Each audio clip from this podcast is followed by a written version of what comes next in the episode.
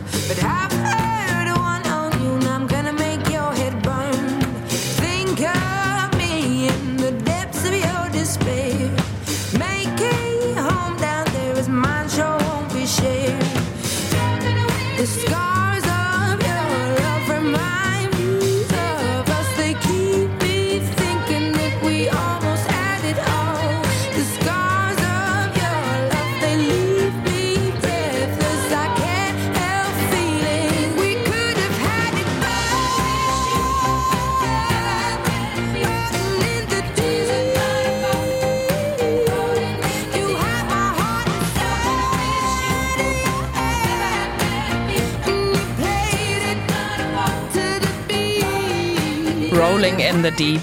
Das erste Lied auf dem Album 21 und ich finde, es überrollt einen wie so eine Urgewalt. Wie geht's euch damit? Da muss ich dir total zustimmen. Das fängt schon an mit diesem Gestampfe und mit diesem, ja, es rockt halt direkt los und Adele legt halt los, ist total authentisch. Dieser Song hat so viel Power und Energie und man will einfach weiterhören. Und es ist hier ein ganz starker Blues-Einfluss drin und das bewirkt das natürlich.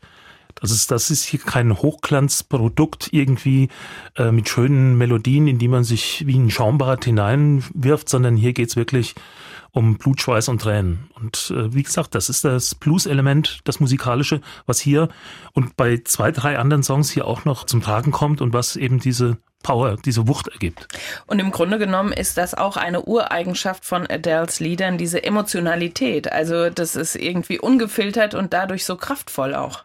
Ja, auf jeden Fall. In diesem äh, Song verarbeitet sie ja die Trennung zu ihrem Ex-Freund, von dem sie immer dachte, irgendwann heiratet sie den mal und äh, plötzlich stand sie alleine da und sie wollte dem damit auch zeigen, ich kann es auch ohne dich schaffen und ich bin stinke sauer und ich mache dich jetzt richtig fertig und deswegen ist auch diese Kraft da drin und äh, sie wirkt total echt und authentisch dabei. Es ist ihr halt passiert. Paul Epworth hat erzählt, als sie das Ganze aufgenommen haben, hat Adele tatsächlich immer so auf den Boden gestampft und sie brauchten tatsächlich irgendwie so eine Holzplatte, genau. auf die sie treten konnte. Genau, sie wollte dann auch mal frische Luft im Studio schnappen und hat die Tür mal aufgemacht. Die brauchten ja äh, wahrscheinlich ein bisschen Sauerstoff, wenn man sich die ganze Zeit da einsperrt.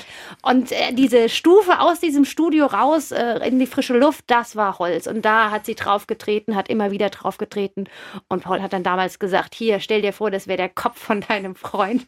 Tritt weiter fest drauf, das Mikrofon mit dran gehangen. Und so ist dieser ja sehr äh, stimmungsvolle Stampfen, was äh, Dell perfektioniert hat, äh, mit in diesen Song reingeflossen. Wobei es natürlich nicht nur aggressive Songs sind, sondern es gibt auch welche, wo sie wirklich, äh, sagen wir mal, textlich Rotz und Wasser flennt und nicht auf jemanden rumtrempelt, sondern sich nach dem sehnt. Musikalisch ist es schwer, das Album irgendwo in eine Schublade zu packen. Die meisten möchten es gerne in die Soul-Schublade packen, aber es ist nicht wirklich die richtige, Christian. Nein, Soul, das wäre irgendwie, da, dafür ist zu wenig Funk drin, dafür ist zu wenig Gospel drin, obwohl es das auch an der einen oder anderen Stelle gibt. Und die Emphase ist eine andere als beim Soul. Sagen wir mal so, sie ist genauso emphatisch vokal unterwegs, wie die Soul-Sängerinnen sind. Aber sie ist nicht eingeschränkt. Sie hat genauso gut, manchmal sogar fast klassische Anklänge drin. Und sie hat schlichte Pop-Elemente auch in ihrer Stimme, die sie genau dann einsetzt, wenn das Stück das an der Stelle verlangt. Während Soul heißt eigentlich mehr von vornherein entweder auf Powerplay gehen oder das ganz Sentimentale auch auskosten. Das tut sie eigentlich nicht. Sie interpretiert Texte. Wir wollen noch ein bisschen reinhören in dieses Album, nämlich jetzt He Won't Go. Someday I'll be better without you. Don't know you like I do. Oh, or at least the sides I thought I knew. I can't bear this time. It drags on as I lose my mind. Reminded by things I find. Like notes and clothes you've left behind. Wake me up. Wake me up when all is done. I won't rise until this battle's won. My dignity's become undone, but I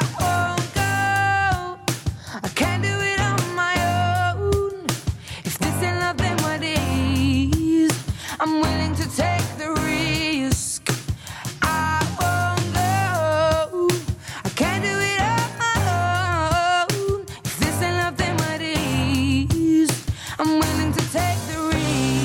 He Won't Go, produziert von Rick Rubin, mitgeschrieben von Paul Epworth und das sind wirklich zwei zentrale Namen für dieses Album. Kümmern wir uns erstmal um Rick Rubin. Den Namen ähm, kennt man spätestens eigentlich seit den American Recordings von Johnny Cash. Ja, und vergleichbaren Nachfolgeprodukten mit Neil Diamond und, und, und. Und ursprünglich kommt Rick Rubin vom Hard Rock her. Also er ist eigentlich hard und heavy geroutet, sagen wir mal. Aber er hat sich eben in anderen Genres auch selbst großer Country-Fan in diesem Amerikaner-Bereich sehr stark etabliert mittlerweile und ist immer noch, also wenn Rick Rubin anruft, hast du auch damals gesagt, Adele, dann sagst du ja und nicht nein. Und es hat ja nicht geschadet. Also es ist nicht, nicht überproduziert, sondern was ich finde, was seinen Sound auch so ausmacht, ist, dass er so ja sehr nah an dem Instrument, an der Stimme ist und dadurch so einen sehr authentischen Sound hat. Also hier ist es ja zum Beispiel so, das hat ja auch einen bluesartigen Charakter. Aber das wird gegen den Strich gebürstet durch diesen Rhythmus, der so ein trabendes Pferd erinnert, so ein bisschen. Und der Refrain, der ist eigentlich nicht so stark wie die Strophe. Aber das macht nichts, weil die Strophe kommt ja wieder. Also diese Spannung zwischen der, der bluesigen Strophe und dem poppigen Refrain, da entsteht was Eigenes draus, ohne dass man sich eigentlich anders, als wir es jetzt hier tun, groß Gedanken machen müsste drüber. Das wirkt. Der zweite Name, den wir schon gehört haben, ist Paul Epworth. Mit dem hat er auch bei Skyfall dann zusammengearbeitet und auch bei ihrem Album 25. Was hat diese Zusammenarbeit ausgemacht?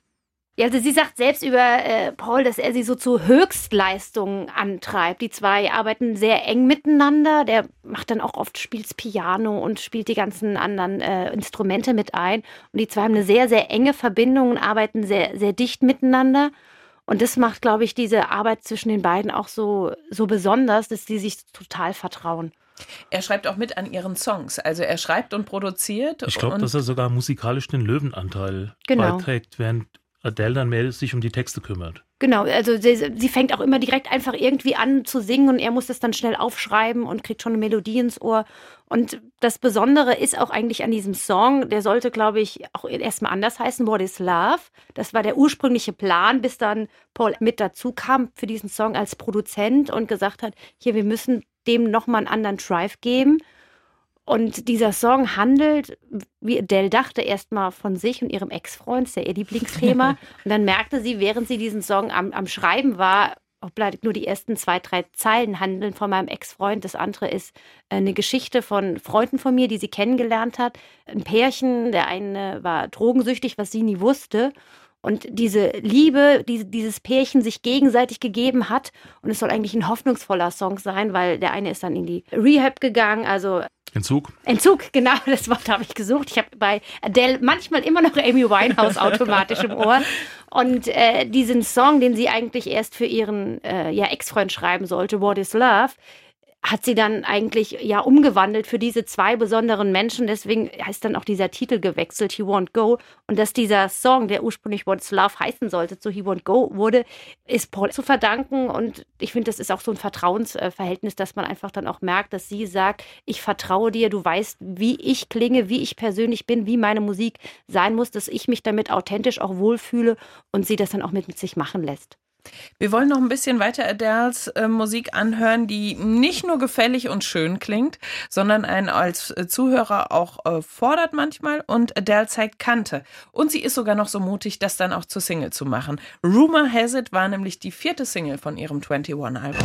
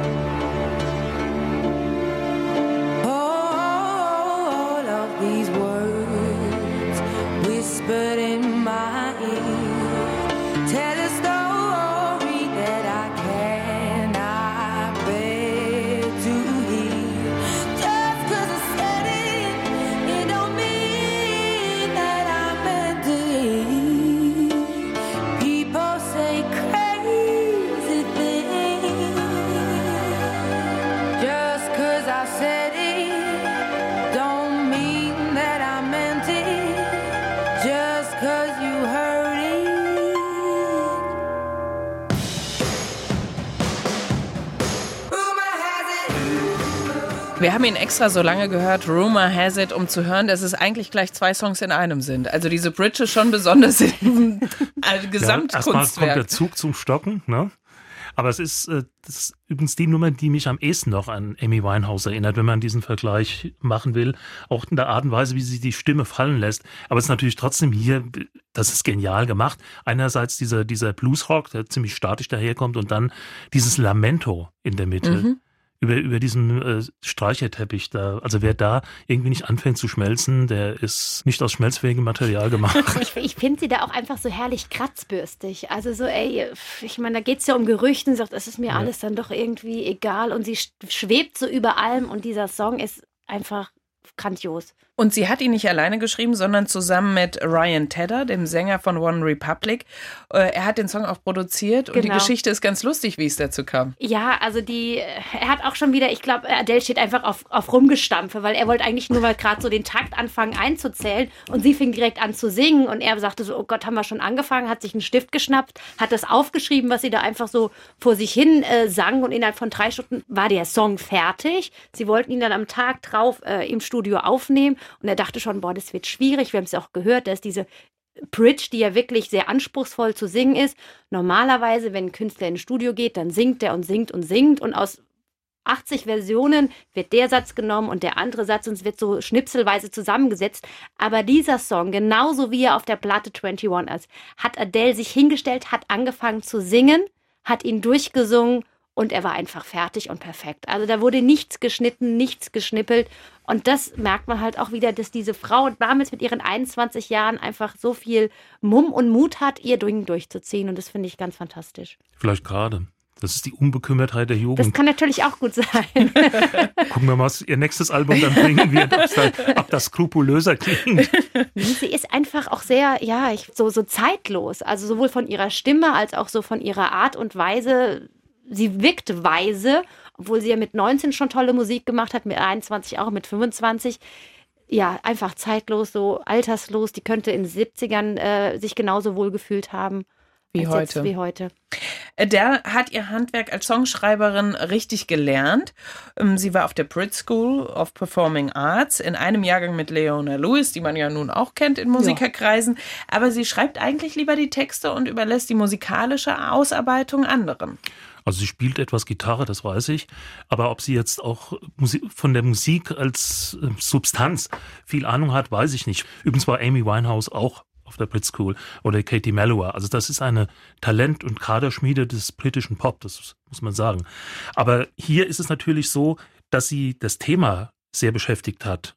Und da hat sie natürlich Texte, Gedanken, Gefühle, die aus ihr herausbrechen mussten, irgendwie natürlich stärker bearbeitet. Sie wird, wie du es vorhin schon gesagt hast, das dann mal angesungen haben, in die Richtung könnte das gehen. Und ein richtig professioneller Songschreiber spürt dann instinktiv, das kann man daraus machen. Und dann wird das ausgearbeitet und dann kann man hinterher dann nochmal drüber gehen. Aber dass sie praktisch mit fertigen Songs kommt, das ist mir nicht bekannt und auf diesem Album garantiert nicht so gewesen. Ja, das ist, glaube ich, bei ihr mehr Entwicklung im gemeinsamen Zusammensitzen genau. und Jammen. Wir haben einige Facetten von ihr schon gehört, ähm, die auf diesem Album sind. Rumor Has It, He Won't Go und als erstes Rolling in the Deep. Es gibt aber noch mehr Facetten auf diesem Album 21. Eine hören wir uns jetzt nochmal an. Don't You Remember? When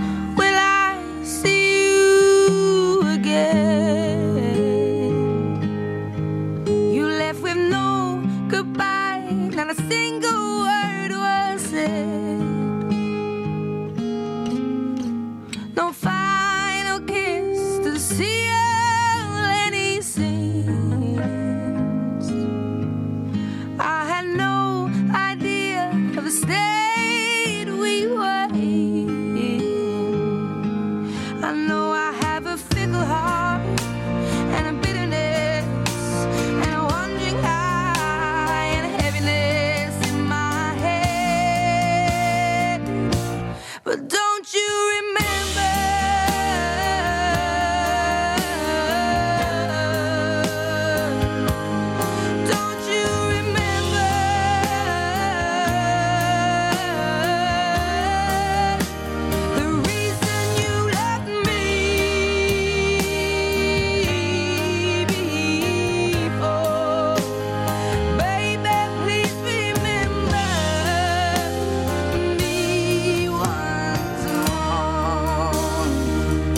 Don't You Remember? Ein Song, den Adele in einer Phase geschrieben hat, als sie sich sehr für Country interessiert hat. Ja, sie hat in Amerika, wo sie auf Tournee war, in Nashville auch die entsprechenden Leute kennengelernt und hat sich da sehr viel begeistert, also Dolly Parton und so weiter. Und sie hat eine Beobachtung gemacht, die naheliegt, nämlich im Country sind die Texte sehr wichtig.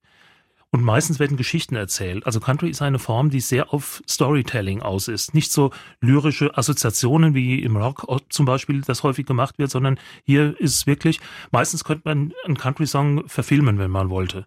Und meistens wird er so ähnlich ausgehen wie ein Rosamund Pilcher-Film. Und äh, sie hat auch da einen Songwriter gefunden, einen amerikanischen Dan Wilson, mit dem sie viel auf diesem Album zusammengearbeitet hat. Und der ist in der Nashville-Szene als Songwriter sehr etabliert. Ist selber auch Musiker, aber in erster Linie auch Songschreiber für andere. Und da haben die sich eben hier auch kongenial ergänzt auf diesem Feld. Das singt Adele über sich und über ihre Unzulänglichkeiten. Wie gesagt, die ganze Platte handelt ja eigentlich von dieser zerbrochenen Beziehung zu ihrem Ex-Freund, diesem Song äh, ja, lässt sie nochmal aufleben, eigentlich dieses Gefühl, wie es war, als man sich kennenlernte und wie sehr man sich doch liebte und wie diese, wie dieses Gefühl dann irgendwann weggeht, aber man sich an dieses ursprüngliche Verliebtsein erinnern sollte. Und ich finde, das macht sie mit ihrer Stimme einfach ganz, ganz wunderbar. Das ist ein ganz toller Song. Und auch hier merkt man, Rick Rubin hat produziert. Der hätte jetzt zum Beispiel sagen können, ach, das ist Country, hol noch ein Stilgitarre dazu. Das macht er nicht. Also er sorgt dafür, dass das trotz allem Adele bleibt, dass sie sich nicht verkleidet in einen musikalischen Stil. Sie macht zwar, nimmt Country-Elemente auf, aber sie versucht nicht Country nachzumachen, sondern sie nimmt das einfach für sich, das, was ihr daran gefällt, das, was ihr in den Kram passt. Und mit so einem Produktionsteam funktioniert das dann eben auch. Adele's Stimme ist so beeindruckend, dass die Kritiker das schon früh erkannt haben, äh, dass da so ein Jahrhunderttalent schlummert. Also sie hat schon mit ihrem Debütalbum den Kritikerpreis bei den Brit Awards bekommen, als er frisch eingeführt wurde. Sie hat äh, von der BBC den Sound of 2008 Titel sozusagen bekommen. Also da gucken die Kritiker, wer könnte im nächsten Jahr groß rauskommen. Und tatsächlich, sie kam groß raus. Was ist das Besondere an dieser Stimme? Ja, ich sage immer, sie fängt jeden ein. Sie ist halt tief, sie kreischt nicht rum, wie es ja bei anderen ist. Es ist auch eine sehr besondere, aber auch gefällige Stimme, die keinem Ohr weht tut, aber halt ganz viel, ganz viel Gefühl gibt, weil sie halt total authentisch ist, viel Power drin hat. Sie wirkt auch immer sehr aktiv beim Singen, nicht so passiv, irgendwie die Musik stürzt über sie ein, sondern sie ist immer die, das Wichtigste in ihrer Musik. Das wird immer durch tolle Songs und Melodien getragen, aber ihre Stimme ist das Wichtigste und sie ähm, nimmt sich halt auch nicht so wichtig. Also auch wenn man sie nebenher sieht, nicht nur auf der Bühne oder auf der Platte, die ist eine ganz normale junge Frau, die, die schlimme Wörter kennt. Die sehr, sehr viel schlimme Wörter kennt und auch benutzt, die eigentlich am liebsten in irgendeinem Pub sitzt und mit ihrem Mann ein Bier trinkt, es jetzt genießt mit ihrem Sohn das Leben zu genießen und gar nicht auf der Bühne zu stehen die auch viel Respekt und viel Freude an Musik von anderen Künstlern hat und das auch alles zu schätzen und ehren weiß, was sie da erreicht hat, aber auch leben und leben lassen. Niemand, der irgendwie jemand anderem was vorschreibt, wie was zu sein hat.